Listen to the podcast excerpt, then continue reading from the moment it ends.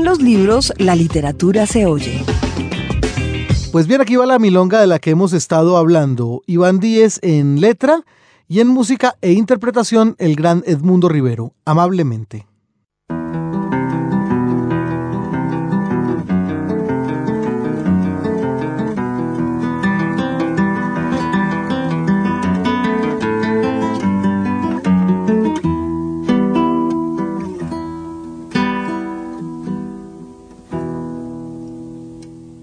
La encontró en el bulín y en otros brazos. Sin embargo, canchino y sin cabrearse, le dijo al gavilán, puede rajarse, el hombre no es culpable en estos casos. Y al encontrarse solo con la mina, pidió las zapatillas y ya listo, le dijo cual si nadie hubiera visto, se un par de mates, Catalina. La mina jaboneada le hizo caso y el varón, saboreándose muy fácil, la siguió chamullando de pavadas. Y luego besuqueándole la frente, con gran tranquilidad, amablemente, le fajó 34 puñaladas.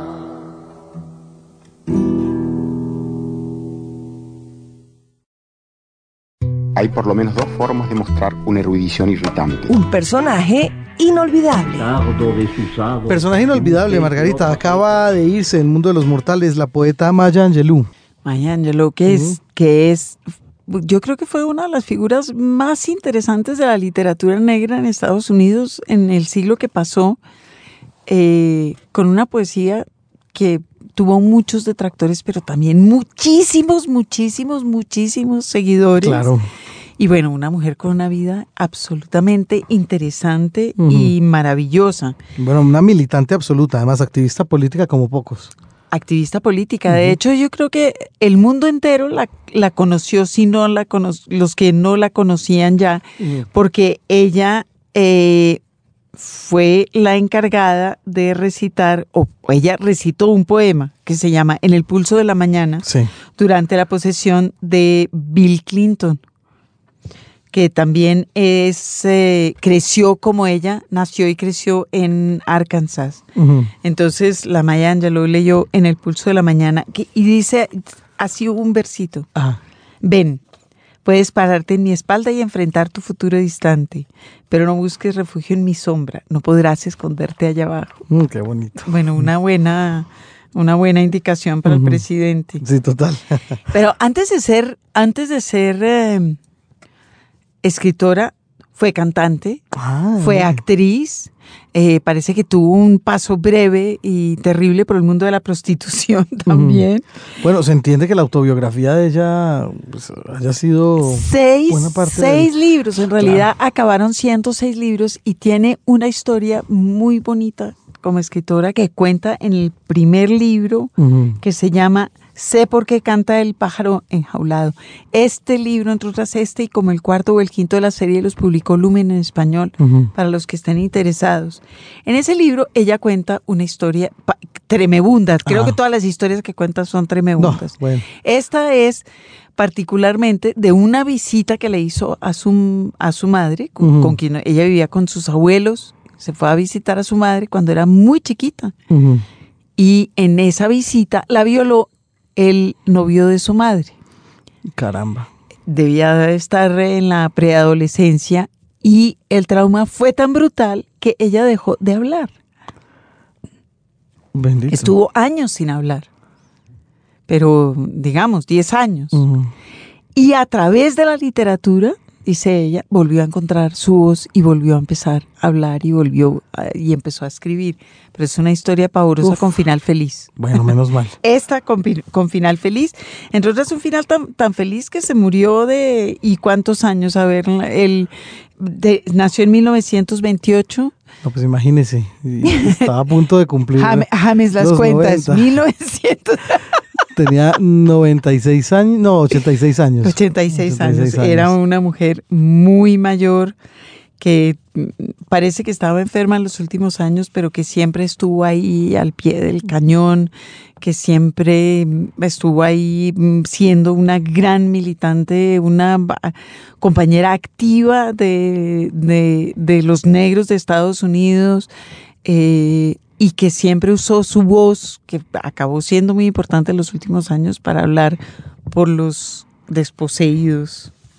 Bueno, pues nuestro homenaje entonces para Maya Angelou, recientemente desaparecida, y por supuesto la tenemos aquí también en verso y en prosa. En verso o en prosa. Pues en, verso y en prosa vamos a aprovechar para celebrar a Maya Angelou que murió recientemente y, y que está muy pobremente traducida al español. Decíamos antes que apenas dos de los seis tomos de su, autobiografía eh, circulan en español y muy poco de su poesía. Em, vamos a leer aquí un poema, uno de los poemas más típicos, más característicos de ella, se llama Y sin embargo me levanto o aún me... Still I Rise. Still I Rise. Eh, entonces, Jaime Andrés. Dice de esa manera el poema de Maya Angelou. Puedes disminuirme para la posteridad con tus mentiras amargas y retorcidas. Puedes pisotearme en el piso de tierra y aún así, como el polvo, voy a levantarme. ¿Mi descaro te incomoda? ¿Por qué te acosa la melancolía? Porque camino como si hubiera pozos de petróleo, bombeando en mi sala de estar.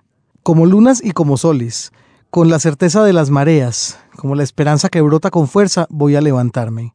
¿Querías verme abatida? ¿Con la cabeza inclinada y los ojos bajos?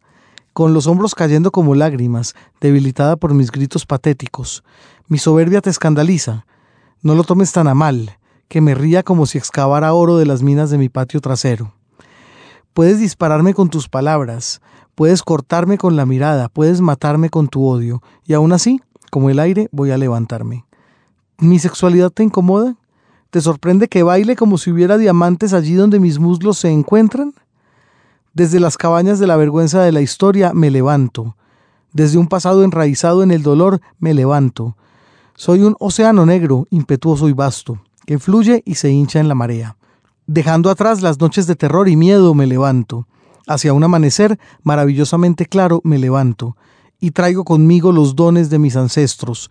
Yo soy el sueño y la esperanza del esclavo. Me levanto, me levanto, me levanto. Los libros. Señal Radio Colombia. Un libro, un autor. Otras facetas de nuestro invitado de hoy, el profesor Jesse Campos, aquí en los libros. Ya habíamos dicho eh, que es magíster en antropología visual. Ahorita le tenemos que preguntar exactamente qué es la antropología visual. Es antropología visual. Bueno, entre otras, investigador social, profesor universitario, fotógrafo, documentalista. Y cuando me encuentro yo con la palabra documentalista, ya asumo que algo tendrá que ver eso con la antropología visual, ¿no? ¿Qué es exactamente eh, esto en que usted se ha especializado? Bueno, la antropología visual es, eh, eh, resumiendo, es el, estudio de la imagen, el estudio de la producción material de un pueblo, es el estudio de, la creación de imágenes de, una cultura. Eh, puede verse por distintos lados. Lo que se produce en imágenes sobre un grupo humano o las imágenes que produce un grupo humano. Y esas imágenes indudablemente son objetos de cultura y, son también material de estudio. ¿eh? Es decir, que ahí va contemplado todo lo que tiene que ver con un desarrollo pictórico, un desarrollo arquitectónico. Claro que la, primera pregunta que uno tendría que hacerle es ¿por qué no hizo una tesis sobre las fotografías de Benetton? Sería un objeto de estudio de la antropología visual, claro. ¿Y por qué acabó en brazos usted? Porque es que tiene un historial usted. Eh, el Sendero Luminoso, la UP, Cuba, eh, es decir, como como un afán también de dejar un registro documental de, de, su época, posiblemente. Sí, yo, yo estudié cine, bueno, estudié la antropología en la Universidad Americana, Temple University, que en su momento eh, era la de ahí se, se, creó digamos empezó la disciplina de la antropología visual. Y ahí en esa facultad me interesé por el cine estudié en la facultad de cine y luego eh, me fui a Inglaterra y estudié en la escuela nacional de cine inglesa estudié documental estudié dos años y luego me vinculé al trabajo de documental ¿Y, nunca se le ocurrió que cine no documental? Eh, sí, claro, y todavía tengo intenciones, pero me, me, interesa más el documental porque es una forma de estar, eh, de, de, estar con la gente, de sentir la gente, de contar historias, eh, de aventurar, es decir, de vivir la vida de otra manera. Y yo me, me, preguntaba, por ejemplo, en relación con el, con el documental este del baile rojo, ¿cuántas entrevistas le hace a cada persona antes de grabar o o esa quemarropa. O esa quema, no, que evidentemente no lo es, además porque está como editado, es decir, los testimonios son de... ¿Cuánto tiempo le gasta cada...? No, yo no, no eh, le dedico el tiempo que yo necesite para sentir que hay una cercanía y una empatía mutua y confianza mutua con la gente. Cuando conozco la persona y la persona me conoce a mí, ahí sí uso la cámara, ahí sí saco la cámara y ya la cámara es parte de la, de, la amistad, digamos, ya no molesta, ya... Eh, porque la este cámara suele ser muy intimidante. Yo me preguntaba eso, usted como antropólogo sí se le tiene que ocurrir que, la, que su presencia, nada más, su presencia ahí, la presencia de una cámara ya está, claro. digamos, dándole un sesgo y un, disco, un, un, un cierto camino al testimonio. Claro. No, siempre uno, eh, la presencia de uno en un ámbito diferente al que uno maneja, pues crea eh, eh, afecta, impacta de alguna manera, no digo que negativo, de alguna manera, motiva, eh, intimida, etcétera. Pero por eso en el documental, como yo lo hago, es el tiempo no me importa. Si tengo que estar días con la persona hasta aquí, meses, yo me demorado en un documental para trabajarlo meses yo he trabajado, después de que salí de la escuela de cine en Inglaterra, trabajé en muchos países filmando conflicto, sobre todo en América Latina. Tuve la gran oportunidad de trabajar con Brian Moser, una historia del documental, eh, una persona maravillosa que vive en Colombia. Eh, y bueno, trabajé en Central Television en Inglaterra, trabajé en, Estados Unidos en el canal WGBH, que es muy importante. Y también, ¿no? Eh, metiéndome a, conocer el alma de los conflictos de los eh, protagonistas de parte de la historia. Estuve en Perú eh, filmando parte de, esa guerra absurda de Sendero Luminoso. Estuve en Centroamérica con el frente eh, filmando el momento álgido del conflicto del frente Faraundo Martí con estuve tuve la fortuna de estar cuando se hizo la paz usted por el enredo que le diré no, ese es como, pues, es esa obsesión por desentrañar, ¿no? Eh, eh, nosotros, los seres humanos, las pasiones. Eh, sí, es eso, ¿no? y yo me pregunto, ¿por qué este brinco al papel? Me lo pregunté todo el tiempo. Es decir, ¿usted aquí, o, o, fue una idea de su editor, o usted dijo, no, yo con esto puedo llegar a otra gente?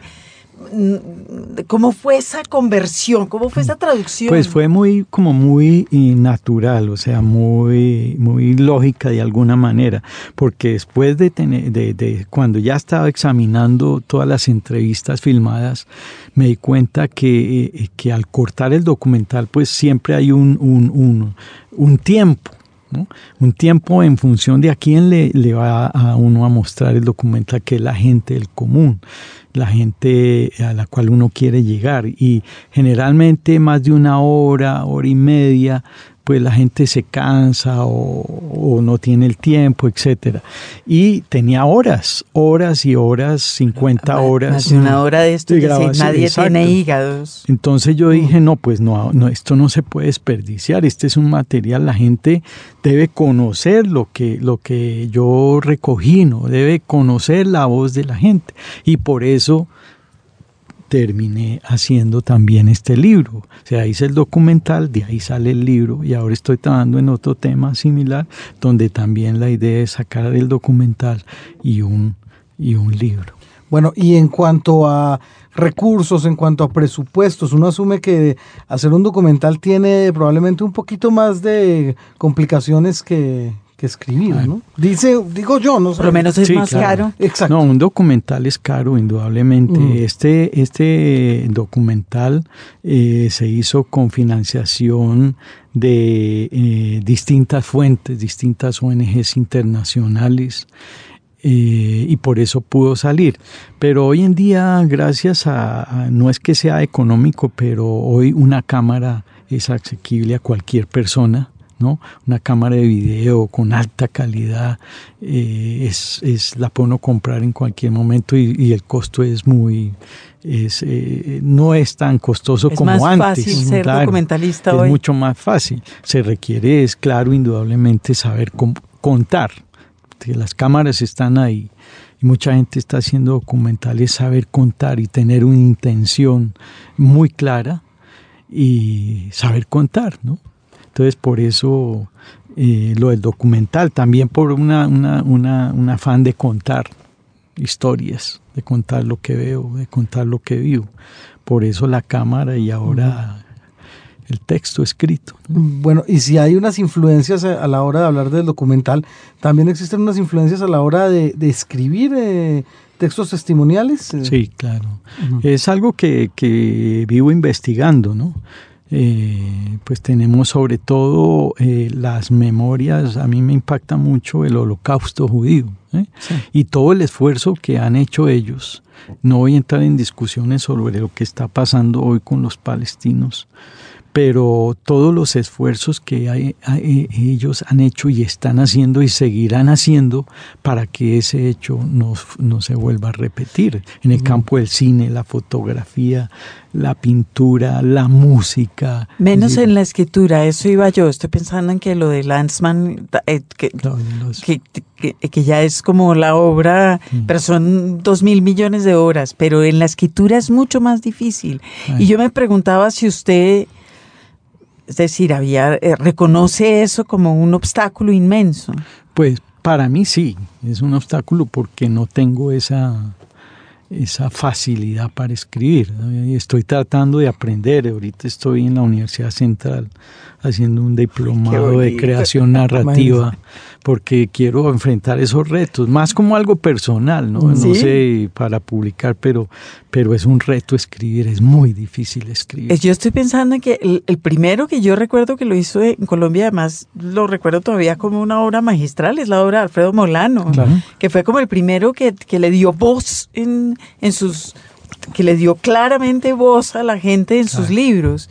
Y es un trabajo literario complejísimo ese de grabar, mirar, editar y transcribir.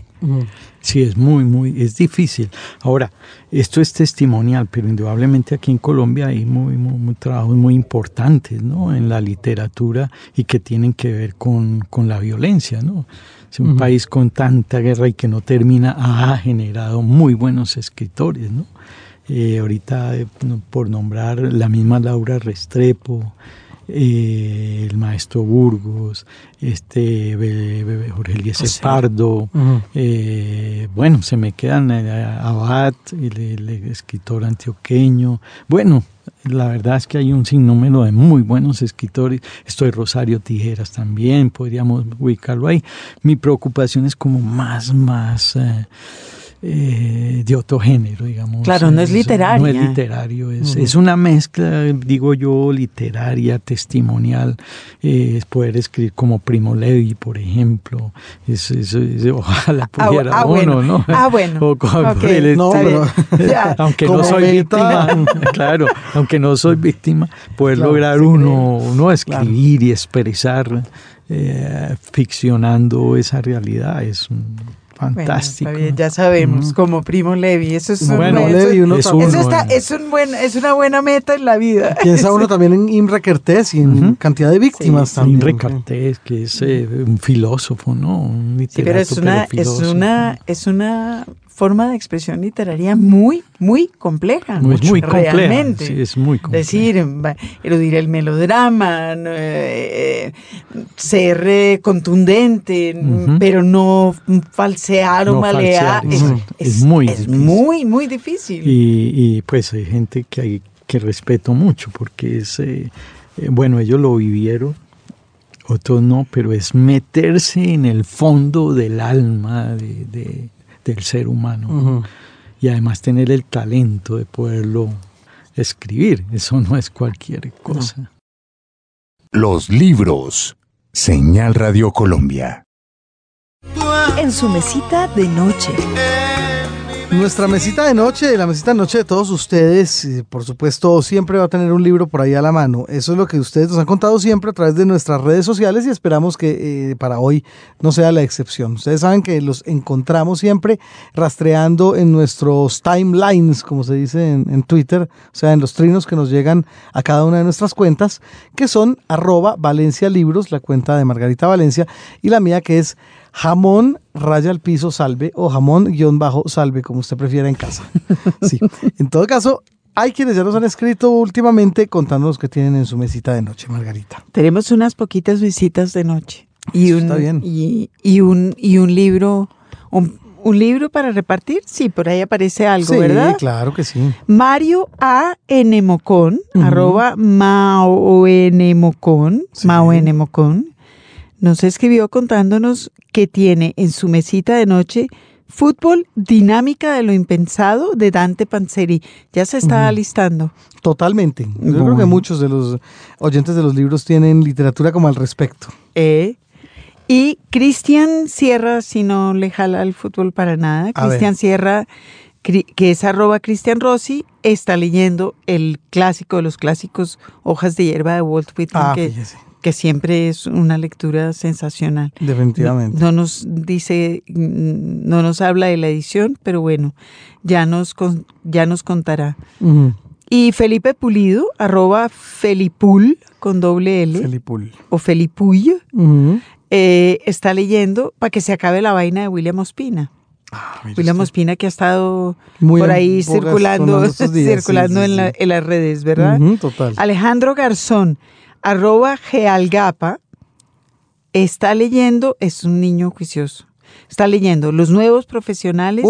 Piense y hágase rico y Escuela de Negocios. Ah, el hombre es ambicioso. Está en lo de- está Sí. en lo que está. Sí, sí, sí. Y por último, David y David y IPR, arroba David IPR, Ujú. está leyendo, dice, madrugué a terminar, en diciembre llegaban llegan las brisas de Marvel Moreno. ¿Cuándo hablan de esta autora en el programa? Yo creo que le hemos hablado tangencialmente, le hemos medio mencionado. hemos, le hemos cogido la caña a David y Ujú. algo, algo ha- haremos con, Con con, Marvel Marvel Moreno. en el próximo programa. Maravilloso. Yo tengo un par de trinos adicionales, Margarita. A un par de ver. estas de noche. Yolanda Yolán o arroba Romero Yolán dice, Memorial del Convento de Saramago me tiene absorta. Y Eric Briam, que es eh, arroba el Eric Briam, está leyendo, eh, dice en mi mesa de noche, 10 años con Mafalda y nos envía una foto precisamente de su libro de Mafalda sobre la mesa de noche.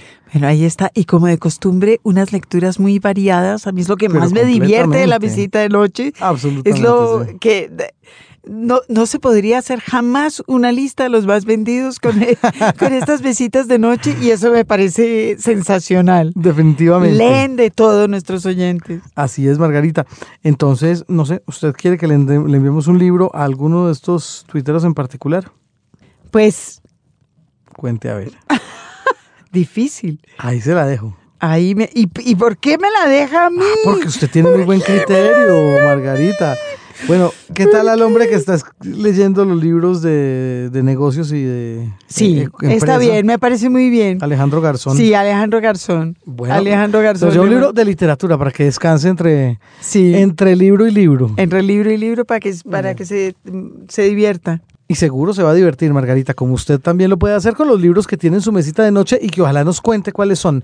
Aquí a nuestras cuentas de Twitter, arroba Valencia Libros, arroba Jamón Raya al Piso Salve o a la cuenta de Señal Radio Colombia, arroba Senal Radio Co. Los libros. Señal Radio Colombia.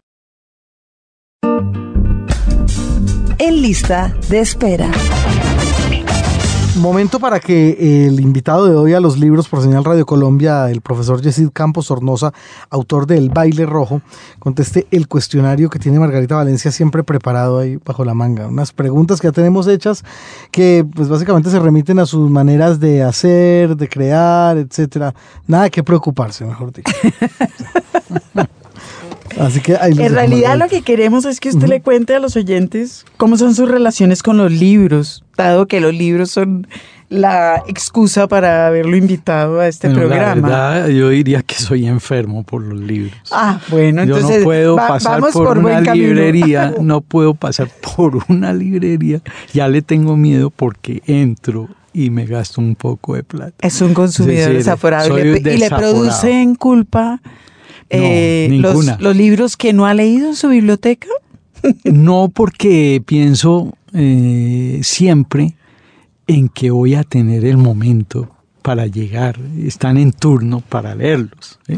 Yo entro a la librería, lo veo, me interesa el tema, inmediatamente lo compro y así no tenga el tiempo, lo voy poniendo en un sitio y me satisface tener la esperanza de que un día voy a llegar a leer ese libro, a no ser que tenga un tema que esté trabajando y lo tenga que mirar, ¿no? Ahora, eh, de literatura, pues ahí... Dios Pero mío, usted dice me interesa el tema. ¿Cuál- ¿Qué tema? Es decir, No. entra a una librería y se le van los ojitos Con pa- todo. por todos lados Sí. o eh, depende. No, yo miro política, miro literatura. Eh, la verdad no tengo en este momento la Es literatura. omnívoro. Sí, soy carnívoro y todo. Pero eh, sí, ve, textos de cine. Eh, crónica me gusta mucho, Kapuczynski. Eh, hay un escritor inglés, eh, ¿cómo se llama? este que escribió Formas de Mirar, que es John Berger. Ok. Es, eh, y admiro mucho es por la forma como escribe, muy humanista, a partir de, de- de situaciones muy, muy comunes. Es una persona que ha trabajado mucho la parte literaria, pero también la parte pictórica, la parte fotográfica. John Berger y por fortuna están traduciendo, yo leo y hablo inglés, pero están traduciéndolo, ya se consiguen en todas las librerías.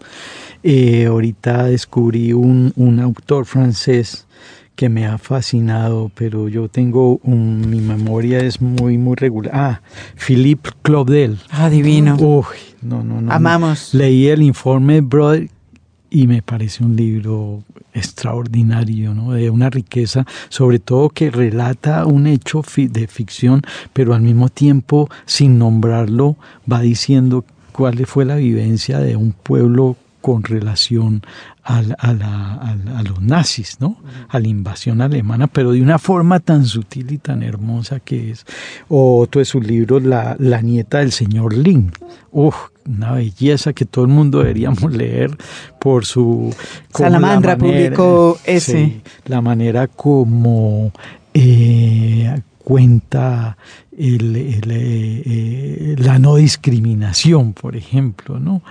La empatía de una vietnamita, de una señora, en fin, una belleza de autor. Ahora, Aquí ya vemos que tiene una fascinación por lo literario que no se corresponde a su interés por lo documental Sí, en, no. en su vida profesional. No. Tabuki, por ejemplo, ¿no? Sostiene Pereira, es, es impresionante también ese libro. Y también cuenta una realidad en Italia de una manera literaria O sea que le interesa mucho esa, es, esa capacidad de la literatura de dar cuenta del mundo que la rodea. Sí, totalmente, totalmente. ¿sí? Ok. Eh, sí, es, ahora el libro es una compañía, ¿no? Para mí, es, ¿A qué para, como todos. Por la noche, no puedo ir sin el libro. Ahora, antes... Usted es de los que lleva el libro en la yo mochila. llevo en la mochila porque Sí. en este país de colas o de todas Claro. partes del mundo ahora ya las colas no son tan desagradables si uno tiene un libro entre el bolsillo ¿no? Eh, o un avión o algo es, es, eh, Por si acaso. por Siempre si lleva acaso. un libro por si siempre acaso. hay un libro por si acaso y cuando está, en- es de- ¿tiene alguna hora en su rutina eh, diaria de leer? sagradamente o lee a todas horas, se sienta al bus, lee, espera al médico, lee. Eh, en, en cualquier momento que tenga leo ah. Ahora eso se ha ido acentuando, no siempre ha sido así, pero últimamente se me ha despertado una pasión por la- el libro. ¿Y por qué? No sé, no, no podría, no sabría explicarlo. Digamos, siempre he leído, pero últimamente el libro se me ha vuelto una la lectura, ¿no? Ahora, ver yo tanto pregunto, libro. ¿la lectura, el libro o la lectura literaria? Porque yo lo que le estoy oyendo a usted es una lista de, de- de escritores de, de ficción. Sí, la lectura, la literaria me interesa. Ahora, eh, la crónica también, ¿no? Eh, una Sí. persona como Kapuczynski. Sí. y otros más que muy poco se conocen, árabes, eh, eh, cronistas. me- me- me- es una lectura que me interesa muchísimo. ¿Ha encontrado a lo largo de la vida que, que se enfrentan o se pelean por su tiempo las lecturas o profesionales o académicas con las lecturas de ocio? Sí, eso sí. ¿Y, y- y cómo lo resuelve? Depende, lo mane- depende del momento, pero ya no, no puedo dejar de leer la literatura. Ahora, eh, por lo regular lo que yo hago profesionalmente, siempre trato de que esté en sincronía, o sea, que no haya un, una, eh, una Un choque eh, brutal. choque. Siempre estoy, si estoy trabajando con eh, en alguna cuestión relacionada con indígenas, siempre estoy leyendo literatura relacionada con ese tópico. ¿sí? Y cuando Eh, está trabajando en un tema es particular, lee para informarse, pero lee también para empaparse. Es decir, no trata de salirse de ese tema, no teme que, que lo influya, no teme que su voz personal No, no, naufrague. No, le, no, le tiene miedo a la página escrita. Eh, ¿Qué libro ha regalado muchas veces? Eh, bueno, depende, eh, depende el momento, la época. En, en una época, eh, siendo profesor universitario, regalaba los libros de Arguedas, de, de, eh, por ejemplo, Todas las Sangres, eh, porque enseñar antropología, digamos, sí, hay grandes eh, teóricos, etcétera, hay que estudiarla, pero si uno quiere aprender también esa antropología eh, de la gente, de, de, ese drama humano también, del indígena, del mestizo, esos conflictos con el latifundista o con la sociedad, etcétera, Arguedas Es el hombre. es, el- es un maestro. ¿Un libro favorito durante la adolescencia? Eh, el libro, eh, me gustaba mucho Julio Berni, ¿sí? Eh, no recuerdo quién escribió El último mohicano. Ja- James fue, Fenimore fue- Cooper. fue- fue de mis primeros libros y nunca se me olvidará. Y eh, eh, Gorky, La Madre, fue un libro muy importante en mi juventud. ¿Quién le daba de leer? Eh, algunos libros mi padre, otros curiosidad, ¿no? Más, fue algo más personal realmente. Ok. ¿Tuvo alguna vez o en algún periodo de su vida una Biblia? Es decir, un libro que, que cada vez que alguien le preguntaba algo, usted recordaba ese libro y lo citaba. No, no, no he tenido ese... ¿Y, y tiene algún tipo de libro relacionado con el cine que adore?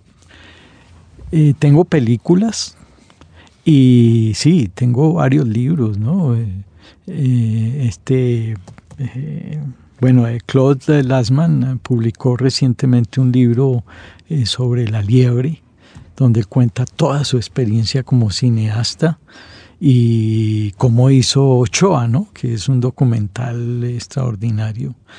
Eh, también eh, tengo un eh, documentalista, Juris Pogniet, que es un documentalista de Labia que desafortunadamente murió muy joven. Tuve, una, tuve oportunidad de conocerlo en Inglaterra y tiene unos documentales extraordinarios sobre el, el desastre de Chernóbil, la caída de la Unión Soviética, etcétera. Y mm, bueno, varios libros de documentales, ah, de documentalistas, ahorita no, no recuerdo. Hay un eh, holandés muy importante, Joris Ivens, por ejemplo. Escribió unos libros muy importantes eh, como documentalista, pero también como, como escritor, ¿no? ¿Lee en pantalla, en papel? ¿Lea lo mismo? No, leo en papel. No lee en pantalla nada. Muy poco, o sea, trabajo ya académicos o de mi trabajo, pero el placer del libro no lo cambio por una pantalla. ¿Y escribe en computador? Sí, mucho, eso sí, todo el tiempo. ¿No a mano? No, no a mano. ¿Cuánto tiempo se demora desarrollando un proyecto o lo que dé? Lo que dé. Realmente yo trabajé en la televisión inglesa varios años y claro, tenía uno que tener un, un, cronograma, una agenda para filmar y trabajar. estoy hablando del campo de la documental. En este momento es lo que, lo que eso es ya mi, mi, mi, método. Si me tengo que demorar seis meses, un año, en este momento llevo haciendo un trabajo de ocho años con un documental, es, es mi documental, así que no tengo ningún compromiso ni quiero tener con nadie para poder dedicarle el tiempo que yo... ¿Oye música mientras escribe? Sí, mucho. ¿Qué? Eh, escucho, bueno, de todo también depende del momento, ¿no? Mozart, Vivaldi. Depende de lo que está haciendo. Sí, leo, eh, escucho Vivaldi, Mozart. Eh, mi esposa es cantante lírica y popular y oigo mucho de la música nacional, pero también me gusta la salsa, el bolero, el son, eh, es decir, no tengo paría en el momento. ¿Ve televisión? Veía, pero ahora la, la verdad, eh, no quisiera usar la palabra, pero me da náuseas. Ver, yo era un vicioso de los noticieros, pero hoy en día ver Caracol, ver RCN, ver la televisión nuestra, me da náuseas. ¿Y series? Series, eh, no, no veo, no veo, eh, no veo. ¿Y sigue alguien en la red? ¿Algún bloguero? No, no. Bueno. La, tele, la computadora solo para trabajo, me canso. Ahora, sí tengo una lista, por ejemplo, de, de, de ¿cómo llama? sitios que visito con mucha frecuencia, eh, sobre todo de fotografía, de documental. Eh, literarios algunos, eh, pero la verdad es que el computador me cansa mucho. ¿Qué tiene su mesita de noche? ¿Qué está leyendo? Tengo más o menos unos 35 libros. ¿Y el que está puro encimita, encimita cuál es? El que está encimita es eh, Oxford, un diccionario de Oxford sobre el genocidio. Ay, ay, ay. Es un ladrillo Ay, ay, ay. Pero no, pero también tengo lo de lo de unos eh, libros de Philippe Loveday que acabo de comprar, no, nostalgia, eh, sí, nostalgia creo. Y tengo libros de cuentos de Alan Poe y otros. O sea que ahí va matizando. Ahí voy matizando. Los libros. Señal Radio Colombia. Por las ramas. La edición independiente de Margarita, en este caso editorial La Silueta de Bogotá, nos trae un bello libro sobre uno de los clásicos mitos y leyendas colombianos, el Moán. En una versión muy particular.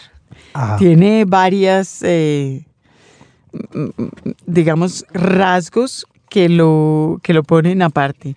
La primera es la edición de La Silueta, que está muy bien.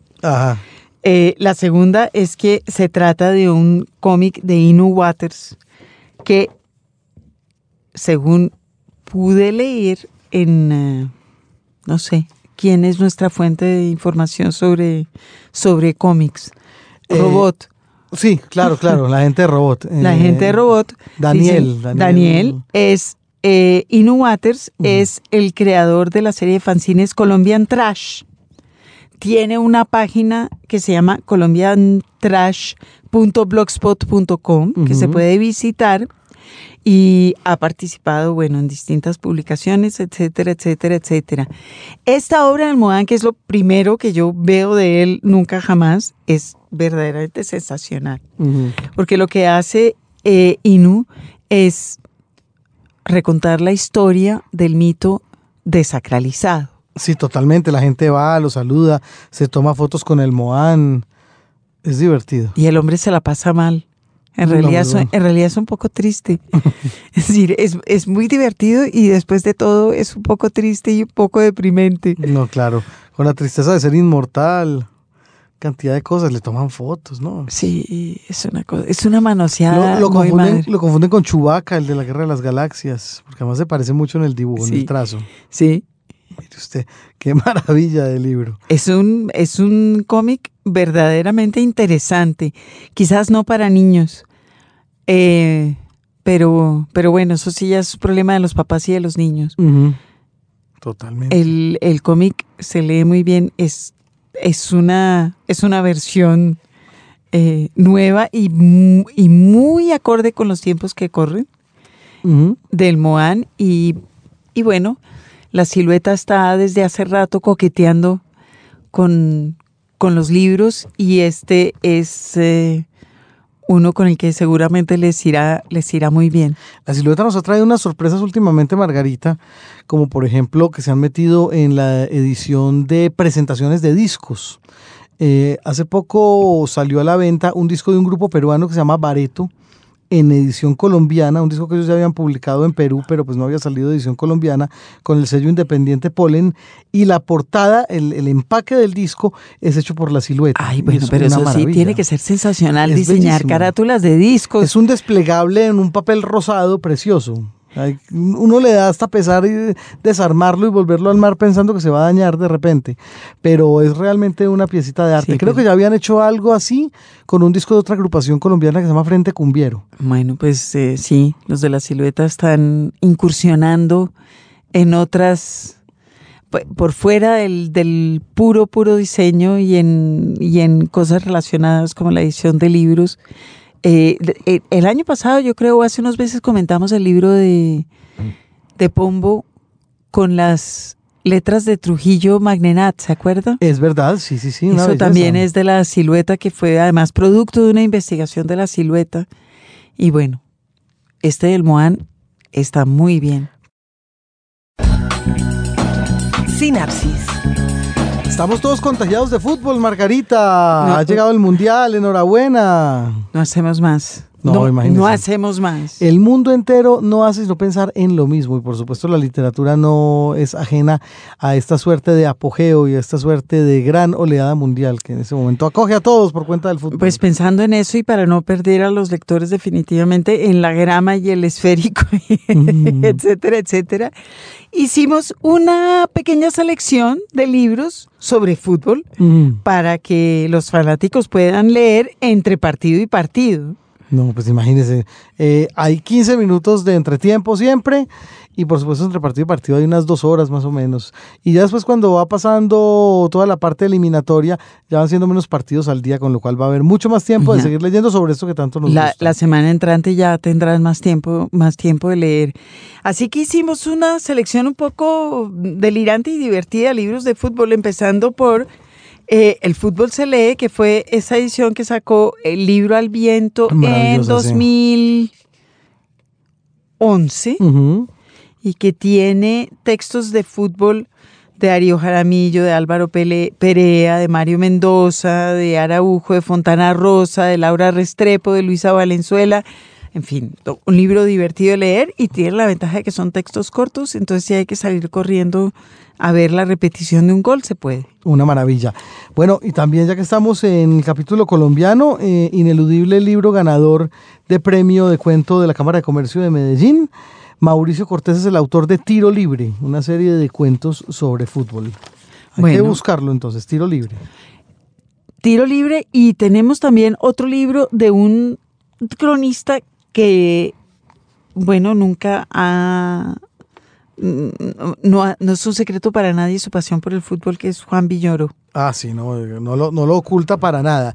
Y en este caso, el hombre que fue autor de un clásico, ya que se llama Dios es redondo, lanza Balón Dividido, en el cual pues hace una serie de mm, crónicas respecto a diferentes figuras del balompié actual como Piqué, Messi, Pep Guardiola, Cristiano Ronaldo, etcétera. Y eh, también nos llena de datos, nos dispara datos como si fuera disparando balones por todo lado. de qué manera las dificultades entre idiomas condujeron a la invención de las tarjetas, la roja y la amarilla, ¿Por qué los húngaros tienen un sentido más filosófico de la derrota que los mexicanos, por ejemplo? Es una pregunta que se hace Juan Villoro en el libro.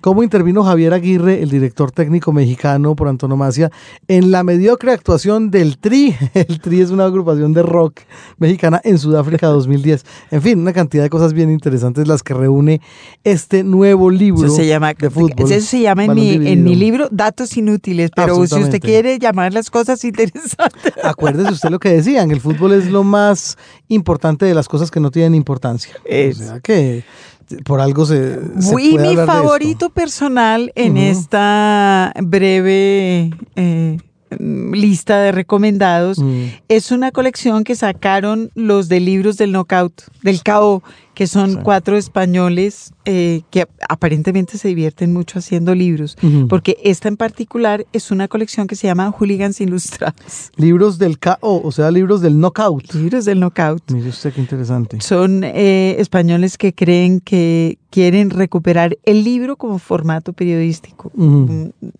eso como plan en la vida, pues ya veremos. Pero este libro, esta colección particular de Hooligans Ilustrados es muy divertida. Reúne a fanáticos del fútbol, fanáticos españoles del fútbol, cada uno de los cuales escribe un textico breve, son libritos chiquititos, sobre su, su, su equipo o su tema favorito. Este que tenemos en, las manos se llama El Poder del Pensamiento Mágico y es de Ignacio Martínez de Pisón, que entre otras acaba de sacar una novela también. Ignacio Martínez, suponemos, debe ser un hincha fanático del Valladolid, si, si hay un equipo del, Valladolid. Existe el Valladolid, por supuesto, pero mire usted qué curioso, Margarita, lo dicen las primeras, eh, los primeros renglones. La familia de él es de Zaragoza, pero vivían en Logroño. Entonces fueron a ver un partido del Logroño y resulta que el equipo estaba en segunda división. Luego fueron a ver un partido del Zaragoza, que sí estaba en primera, y el hombre dice en determinado momento, no tenía por qué elegir entre ellos.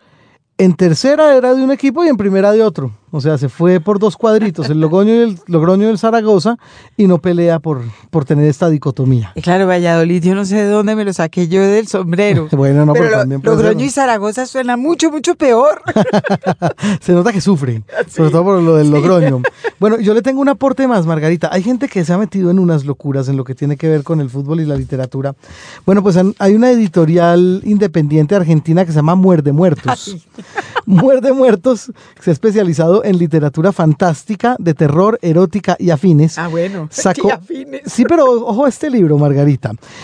Decidieron reunir a dos autores llamados Fernando Figueras y José María Marcos y a un ilustrador llamado Matías Berneman y los pusieron a recrear otra vez mm, las gestas de los equipos argentinos que participaron en México 86 y en Italia 90.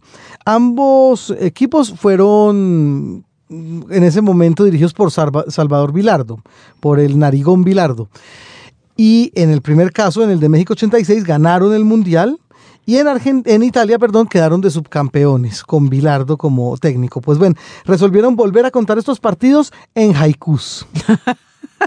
O sea, volvieron poesía. Eso sí está lo propio para los tiempos muertos del fútbol. Muy divertido. El libro se llama Haikus Bilardo. Muerde muertos. Muerde muertos. Tiene unas gráficas excelentes el libro y como le digo, los partidos están narrados en el formato de poesía japonesa de tres líneas. O sea, más breve y más sucinto imposible. Ese es el mío. Ese es el que yo quiero. Haikus Bilardo. Editorial Muerde Muertos. Se le tiene Margarita. Se lo traigo a la próxima. Muy bien. Los clásicos. Bueno, en esta sección de clásicos, nuestro invitado de hoy, Yesid Campos, nos va a leer un par de piezas que él considera clásicos personales y que definitivamente, según lo hemos visto a lo largo de la conversación, tienen mucho que ver con el trabajo que finalmente se ve resumido en el, en el baile rojo o que mucha incidencia tuvieron en algún momento de, de su escritura, o me equivoco, Yesid. Sí, tiene verdad mucho que ver por lo que estoy haciendo. Eh, eh, quiero leer unos pequeños poemas de un poeta eh, palestino que se llama Manhud Darwis y que caen como anillo al dedo. Son, es poesía muy, muy hermosa. por ejemplo, tiene este, este corto que dice así. Cuando desaparezcan los aviones, las palomas alzan el vuelo blancas, blancas, lavan las mejillas del cielo, con alas libres y reconquistan la belleza y el reino del aire y los juegos. Más y más alto vuelan las palomas, blancas, blancas. Ojalá el cielo fuera auténtico, me dice un hombre que pasa entre dos bombas. Viene otro, al asesino. Si hubieras visto el rostro de la víctima, te lo habrías pensado. Te habrías acordado de tu madre en la cámara de gas, te habrías liberado de la razón del fusil y habrías cambiado la, de idea. Así se recobra la identidad. Sí, yo creo que es bien importante porque mucha gente habla, eh, escucha a los muertos, los muertos, yo te dejo del victimario mata, pero si se pusieran a imaginar, si se pusieran a sentir lo que siente ese a quien le están haciendo daño, a lo mejor no, no harían tanto daño. Y otras personas que se pudieran en el lugar sobre todo en estos momentos de conflicto, de guerra en este país, a pensar en esa, en esa gente que está matando en uno o en otro lugar y que no tiene eh, cómo defenderse, etcétera. Si se pudieran pensar, a lo mejor se solidarizarían y a lo mejor sentirían la necesidad de parar este conflicto. Le ha dicho una mujer a la nube, cubre a mi amado, mojada está mi ropa de sangre vosotros, los que os habéis quedado en el umbral pasado, tomaos con nosotros un café. ¿Acaso os sintáis seres humanos como nosotros? Vosotros, los que os habéis quedado en el umbral de las casas, largaos de nuestras mañanas. Necesitamos creernos seres humanos como vosotros. Esto es lo, del poeta palestino, eh, un libro que se llama Memoria para el Olvido que son narraciones, pero al comienzo tiene esos pequeños fragmentos que me parecieron muy, muy hermosos y muy apropiados para lo que estamos viviendo. Dice este, bajo sitio el tiempo se hace espacio, fósil, eternidad. Bajo sitio el espacio se hace tiempo, cita olvidada. Y tengo un poema que tiene una historia que lo voy a leer y es un homenaje a este Tirso Vélez, un militante de la Unión Patriótica, que fue muerto en Cúcuta. Él escribió, eso fue en 1993, era un poeta, un trabajador, un poeta, un político, pero escribía. ¿eh? Y escribió alguna vez un poema que se llamó Colombia, un sueño en paz. Eso fue en 1993. Y resulta que él le publicaba en los panfletos de, de Cúcuta y esto. Y alguna vez un general, y aquí en este libro que tengo dice Hernán José Guzmán, comandante general del ejército en, en su época, le solicitó a la Procuraduría que investigara a este señor Tirso Vélez disciplinariamente, porque era sospechoso por sus poemas al, tiempo, no digo que fue responsabilidad de este militar, de todas maneras fue asesinado. Qué bárbaro. Entonces voy a leer el, el poema. Colombia, un sueño en paz para que en los campos el ladrar de los perros, en cualquier madrugada, no sea el rondar siniestro de la muerte que vaga, sea el apretón de manos, sea la sonrisa cálida del amigo que llega y no fauce oscura de fusil que amenaza para que soldados y guerrilleros no sean el uno para el otro, el tenebroso olfato de la muerte, husmeando la vida temblorosa para que exploten las bombas de pan y de juguetes y corran nuestros niños entre escombros de besos. Lancita, mi soldado, recuerda que Jacinto, el hijo de la vieja campesina, se ha ido a la guerrilla buscando amaneceres, persiguiendo alboradas. Que no regrese muerto, no le apague su lámpara, porque la vieja espera pegada a su camándula pidiéndole a las ánimas que no pase nada. Compita, camarada, ¿recuerdas a Chuchito, el que jugaba metras contigo y con los otros muchachos de la cuadra? Hoy es un chico grande, repleto de esperanzas. Se ha ido a la recluta portando una bandera símbolo de la patria. No la trunques, sus pasos tendiéndole emboscadas, porque tendrás tú mismo que llevar la noticia que partirá el alma de aquella pobre madre vecina de tu casa. Pero también el hambre bate tambor de guerra impulsando las armas. Cada fusil le quita, por precio solamente, un año de alimentos por familia o por casa sirviendo desayunos de odios y de balas. Paz. Te han vestido de negro, siendo siendo tu blanca blanca o de azul de naufragio o del rojo siniestro de sangre derramada. Tampoco eres el verde pendaval de las montañas, que todos los partidos hoy se tapen la cara y te desnuden toda, novia inmaculada, para ponerte un traje blanco de nube blanca. Tomado de Poemas Perseguidos, Un sueño de paz, Cali, 1993. Este poema a la paz fue motivo de sospecha y fue un elemento más de la cadena que llevaron a asesinar a este poeta Tirso Vélez.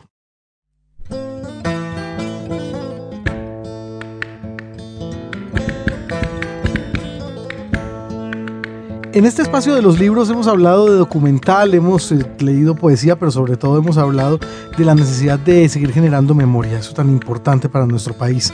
Yesid Campos Sornosa, autor de El baile rojo, documental y libro, muchas gracias por estar con nosotros aquí en los libros por Señal Radio Colombia. Muchas gracias a ustedes por la invitación. Margarita Valencia, como siempre, muchas gracias. Jaime Andrés. James González en Control Master. Nos despedimos de ustedes hasta la próxima.